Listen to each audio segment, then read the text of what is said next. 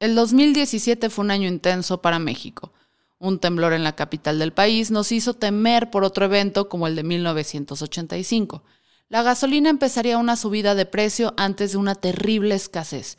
Y el sitio Club Penguin fue comprado por Disney para después cerrarlo, porque ese ratón no tiene más que odio en su corazón. Sin embargo, esto no evitó que los fans hicieran su propia versión, y bajo el nombre de Club Penguin Rewritten, Casi todos los usuarios siguieron jugando minijuegos, comprando objetos virtuales e interactuando con otros alrededor del mundo. Club Penguin no solo era una comunidad de personas alrededor de lo que claramente era una página web para niños, sino un pretexto para desestresarse en la oficina o la escuela, poder conocer más personas con un hobby en común y una experiencia inmersiva para escapar de la realidad y explorar las maravillas que un mundo virtual puede ofrecer. Hola, mi nombre es Fernanda Dudet y esto ya es lunes, el podcast de Neobox para iniciar la semana en modo Esta es una aventura misteriosa que nos ayudará más tarde. Y el día de hoy hablaremos de metaversos. ¿Por qué? Pues porque es un tema muy apasionante y de moda y definitivamente no porque estoy enojada porque Disney acaba de cerrar también el club Penguin Rewritten y perdí toda mi información de pingüinos y me duele el alma. No me duele, dije. Estoy bien. Fue a finales del 2021 cuando Mark Zuckerberg dio una presentación en vivo donde hablaba de un concepto en el cual su compañía había estado trabajando. En palabras del creador de la red social donde mis tías siguen compartiendo que el 5G y la vacuna contra el COVID son instrumentos de control mundial, el metaverso es un Internet en donde estás en la experiencia, no solo mirándola. La presentación incluyó un video donde se vio a Zuckerberg haciendo de todo. Mark haciendo esgrima contra un Mark virtual, Mark yendo a un concierto virtual, Mark yendo a una reunión de trabajo con otros avatares y hasta Mark en un supermercado virtual pidiendo jamón bien delgadito. Y ahí, además de anunciar que su compañía ahora se llamaría Meta, disparando teorías de conspiración de todo el mundo, anunció también la posibilidad de hacer todo lo que vimos en el video en el metaverso. Un mundo virtual donde las posibilidades son infinitas. Eh, ¿Soy yo? ¿O esto suena al monólogo de un científico loco en una película, minutos antes de que todo salga mal? Para muchos esto sonó como la revolución que el Internet esperaba. Parecía que lo único que nos hacía falta para poder entrar a nuestra propia versión de Ready Player One eran unos lentes de realidad virtual. Sin embargo, otro lado del Internet vio esto con un poco de recelo, tal y como lo explica Mario Valle de Altered Ventures, empresa de inversión en tecnologías emergentes. el metaverso es como si en 1999 o en 1998 alguien este, nos hubiera preguntado, oye, ¿qué es el punto com? Sí, tiene que ver tecnologías y tienen que ver con un movimiento específico que ahorita voy a platicar, pero en realidad el .com, el punto .com, ¿no? Era más un buzzword, una palabra de moda una palabra efervescente que apuntaba sin duda alguna a una burbuja ya para ese entonces, que para algo verdaderamente concreto. Entonces, la verdad, digo, a lo mejor era una respuesta que no te esperabas, pero metaverso es una palabra que me tiene un poco harto. Este, todo el mundo la está utilizando y nadie sabe qué es. El metaverso es en realidad lo que desde hace algo de tiempo conocemos como un universo virtual inmersivo. Cualquier programa que te permita entrar en un universo virtual es en esencia un metaverso. En donde estamos, y hay una frase que a mí me encanta de una de las mujeres, si no es que la mujer más poderosa y conocida de Silicon Valley, que se llama Cara Swisher, eh, y a la cual me refiero a menudo. Esta persona lo que dijo fue una verdad del tamaño del mundo y esa verdad es, quien quiera entender el metaverso, lo único que tiene que hacer es voltear a ver qué han hecho los videojuegos los últimos 30 años.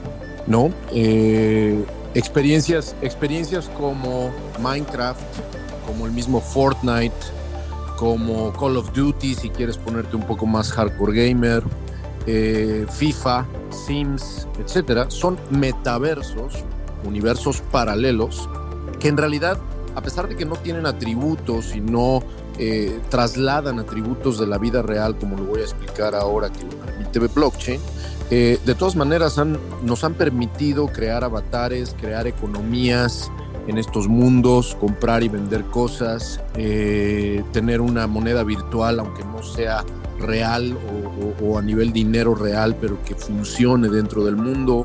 Los RPGs, últimamente estoy jugando Elden Ring, que me tiene completamente eh, completamente hipnotizado, ¿no? Entonces, este, dentro de Elden Ring hay, hay, toda una economía y hay toda una serie de eh, accesorios que tienes que ir comprando y mejorando y alcanzando niveles. Es decir, estos metaversos, ¿no? utilizando esa palabra que ya me cae bastante gorda, existen desde hace mucho tiempo. Los metaversos, como lo planteaba Zuckerberg en su conferencia, son espacios que se vienen explorando y explotando desde la popularización del Oculus Rift, un casco de realidad aumentada que te permite sumergirte de manera interactiva en un videojuego o un mundo en específico. Pero en sí, llamarles metaversos a todos es el equivalente a cuando tu mamá le decía Nintendo a cualquier consola de videojuegos. Entonces, los universos interactivos son espacios donde puedes convivir con otros usuarios y hacer un sinfín de cosas. Por ejemplo, el TEC de Monterrey usa su universo interactivo para que los alumnos tomen clases como una alternativa al Zoom, y esto les permite darle uso a otro par de conceptos que, al igual que la controversia sobre si se dice elote en vaso o esquite, divide opiniones. Se trata de una posible convergencia porque en realidad los mundos inmersivos existen en videojuegos o en los headsets o, en donde sea, eh, hablando de Decentraland, por ejemplo, o hablando de CryptoVoxels o hablando de, de Sandbox, etcétera. Efectivamente, esas tres ejemplos que te dije ya están conectados con blockchain, ¿no? Específicamente ahí sí ya con el ledger específico, pues ya tiene una convergencia. Pero hay un montón de metaversos, entre comillas lo uso, hay un montón de universos paralelos que no están relacionados con blockchain y que de todas maneras tienen una mecánica y una dinámica y una economía, como lo estaba yo explicando hace un rato. Entonces, en realidad, el, el, metaverso en realidad es algo que desde mi punto de vista va a suceder gracias a la convergencia entre estos mundos inmersivos y blockchain. Todavía no sucede. En pocas palabras, los universos inmersivos son una buena forma de usar blockchains y NFTs. Si quieres saber más sobre estos, escucha los episodios en donde ya profundizamos en el tema. En los videojuegos multijugador en línea como League of Legends o como Club Penguin, es común encontrar diferentes tipos de monedas o puntos u oro, lo que sea, que sirven para comprar diferentes objetos que se pueden usar solamente dentro de estos mundos. Entonces, el oro que obtengo por matar el monstruo en la jungla de League of Legends no lo puedo usar en Fortnite. En los universos virtuales sucede algo similar, solamente que la economía que usan está basada en blockchain. Por ejemplo, hay muchas personas que están invirtiendo en objetos de estos universos e incluso en bienes raíces virtuales y que usan o venden los NFTs como títulos de propiedad y las transacciones son con Bitcoin o Dogecoin. Y tal vez estés pensando que este es el inicio del apocalipsis informático, el momento en que nos hemos alejado de la luz de Dios y dimos el primer paso para entrar a la Matrix. Pero, ¿qué pasaría si te digo que las aplicaciones de los universos inmersivos son algo que ya está con nosotros? Niantic es, una empresa de realidad aumentada y videojuegos, mejor conocidos como los creadores de Pokémon Go.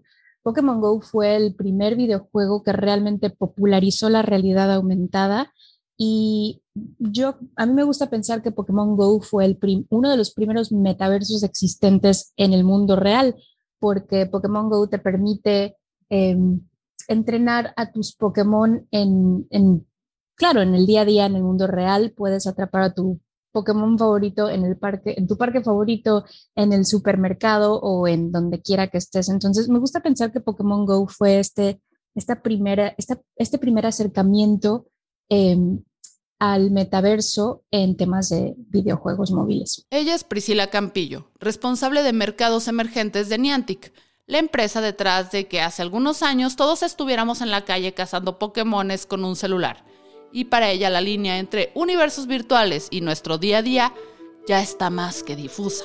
Pues gran parte de la conversación sobre el metaverso pinta este futuro en el que el mundo real es un desastre. Bueno, de ahí viene la palabra metaverso, ¿no? De este, este título de ficción que olvidé su nombre. Em, pero bueno, es este futuro distópico en el que el mundo real no, no está chido y las personas se escapan sumergiéndose por completo en este mundo virtual en sus sótanos, ¿no? Y esa es su vida, el metaverso.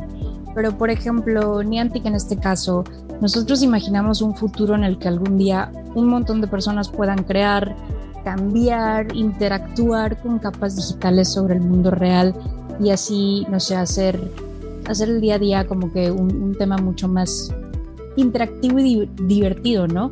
o sea, agregarle a tu vida real y eso a mí me parece muy valioso porque también hay, o sea, hay maneras de, obviamente monetizar esto y hay muchas oportunidades para los negocios de tener su propia capa o su propia visión al mundo real, aunque no estén, digamos, físicamente presentes, ¿no? En un espacio.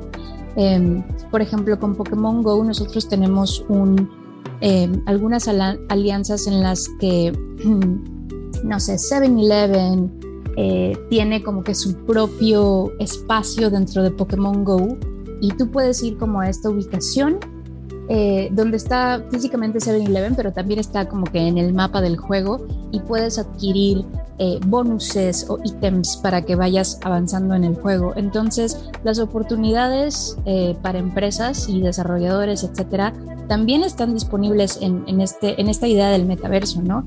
Em, no sé, o sea, imagínate que tú vas caminando y topas con un Walmart y Walmart te anuncia a través de tu, no sé, de la cámara de tu celular o incluso de headsets, ¿no? O sea, se están pintando aún headsets de, realidad aumentada, ya Microsoft los está desarrollando eh, con HoloLens.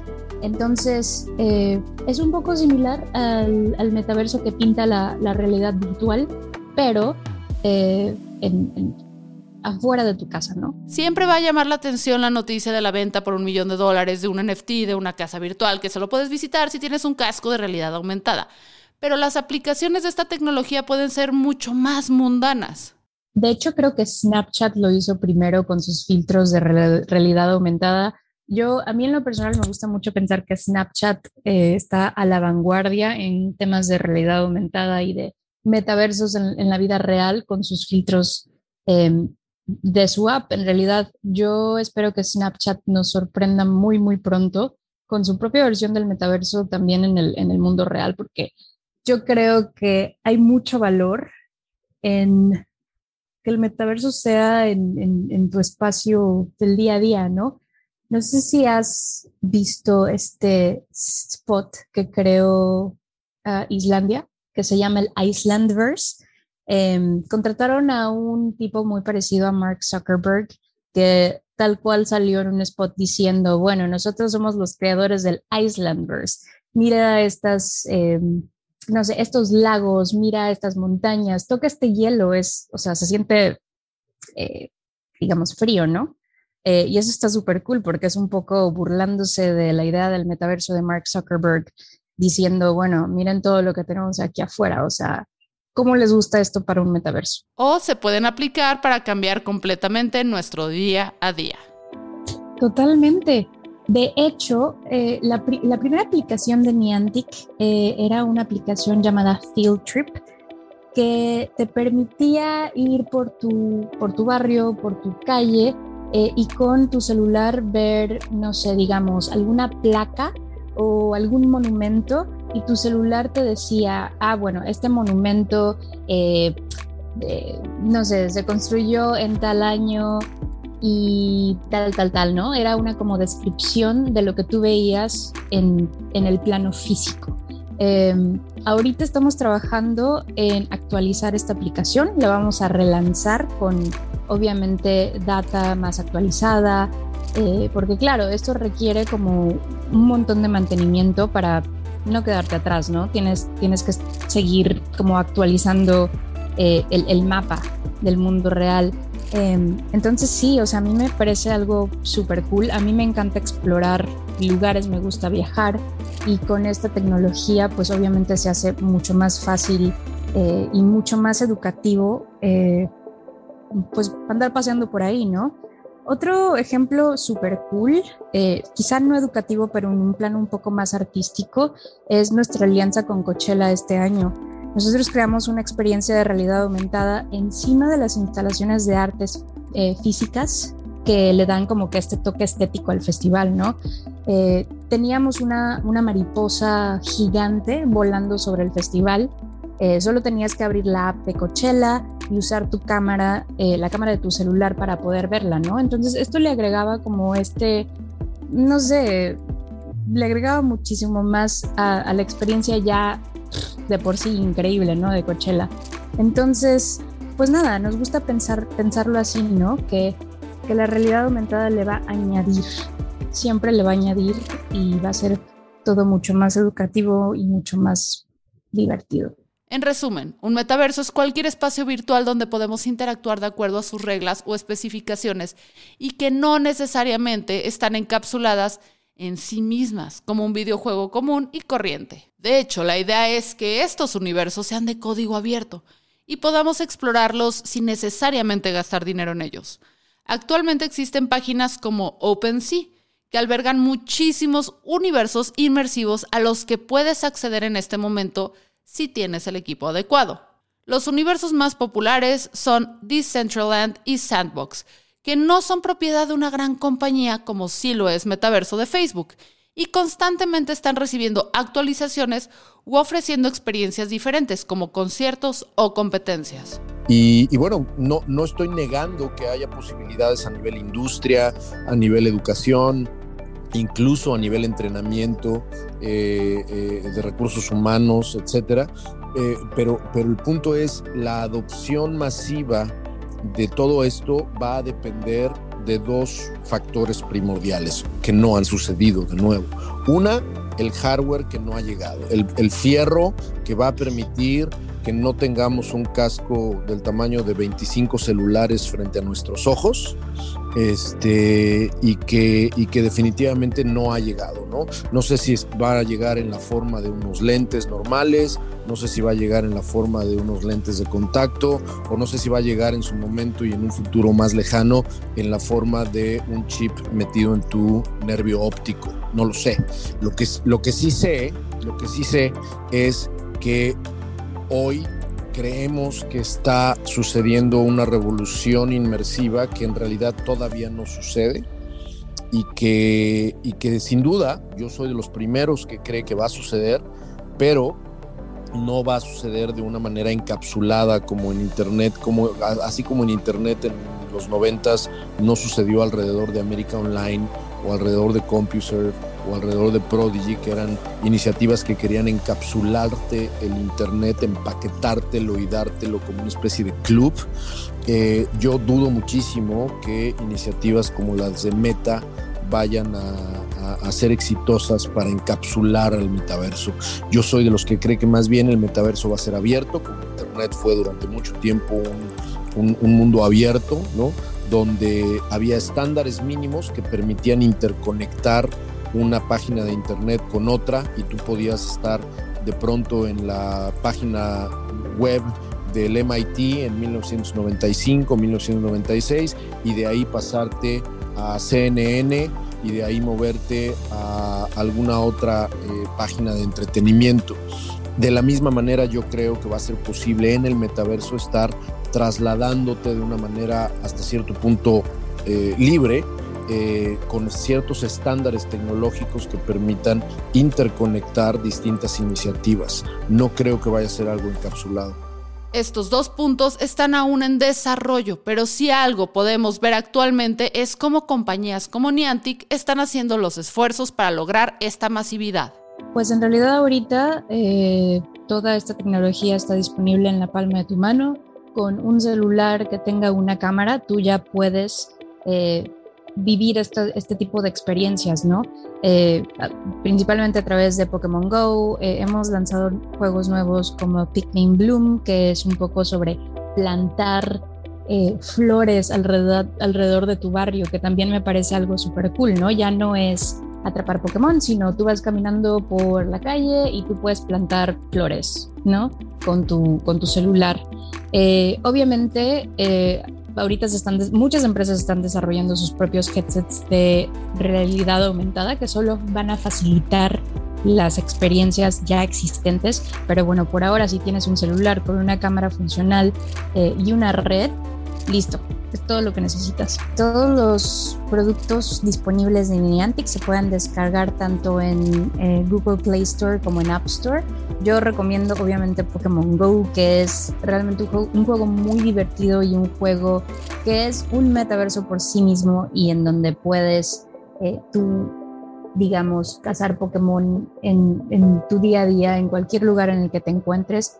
También hace poco lanzamos Lightship, que es una plataforma o un eh, developer, developer Kit, ARDK le llamamos, eh, para que los desarrolladores puedan eh, construir su propio metaverso en nuestra plataforma.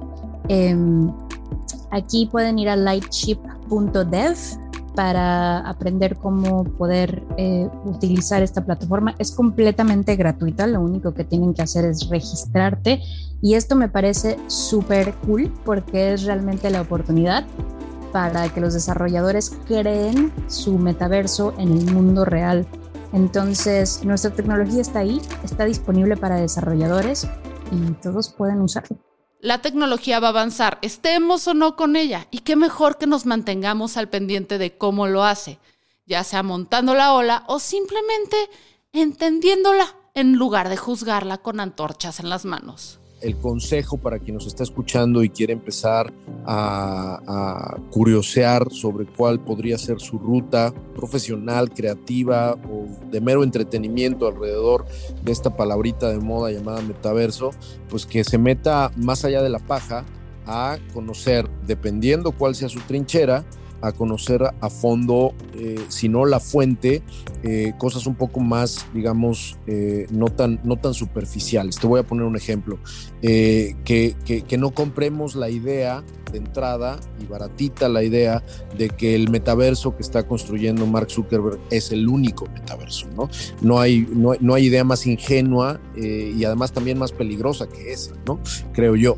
en ese sentido, hay muchísimo más allá afuera en experiencia inmersiva o en experiencia flat que simplemente lo que está construyendo Meta o Facebook. Eh, ese es un ejemplo muy concreto de, de, cuál podría ser la aproximación de cualquier consumidor, consumidora, usuario, usuaria o incluso desarrollador y desarrolladora. Si eres desarrollador, eres desarrolladora, tienes inquietud por emprender alrededor de esta nueva eh, revolución de hardware que se avecina y de plataforma, eh, pues lo que tienes que empezar a hacer es investigar qué diablos es Unreal, qué diablos es Unity, cómo se utiliza y cómo puedes construir estos mundos virtuales. Exacto, no, a mí, a mí me encanta porque yo, obviamente yo tengo un headset de, de realidad virtual y es súper divertido, la pasa súper bien, o sea, las experiencias que hay, me emociona mucho el futuro del metaverso, me emociona mucho lo que está haciendo Roblox, etcétera, pero realmente no lo veo como el futuro, o sea, el futuro está allá afuera, el futuro, eh, sobre todo ahora que la pandemia nos ha prohibido hacer muchas de estas cosas como explorar, salir con los amigos, eh, socializar. Eh, estos son nuestros valores como empresa en, Niantic y queremos seguir explotándolos y explorando qué podemos hacer y tal. Entonces, sí, sí, la verdad es que me, alegra mucho que pude, pude aportar nuestro punto de vista. Ahora lo que necesitamos es realmente construir estas, estas experiencias, ¿no? Porque ya, ya casi estamos ahí. Yo soy Fernanda Dudet y esto fue un episodio de Ya es lunes, el podcast de Neobox, la empresa número uno de hosting en México. Digo por si buscas dónde albergar el metaverso que estás desarrollando. Que por cierto, durante todo mayo y junio los dominios .mx de 459.9 pesos estarán a 159.9 registrados por un año. Checa neobox.com para saber más de todos los detalles.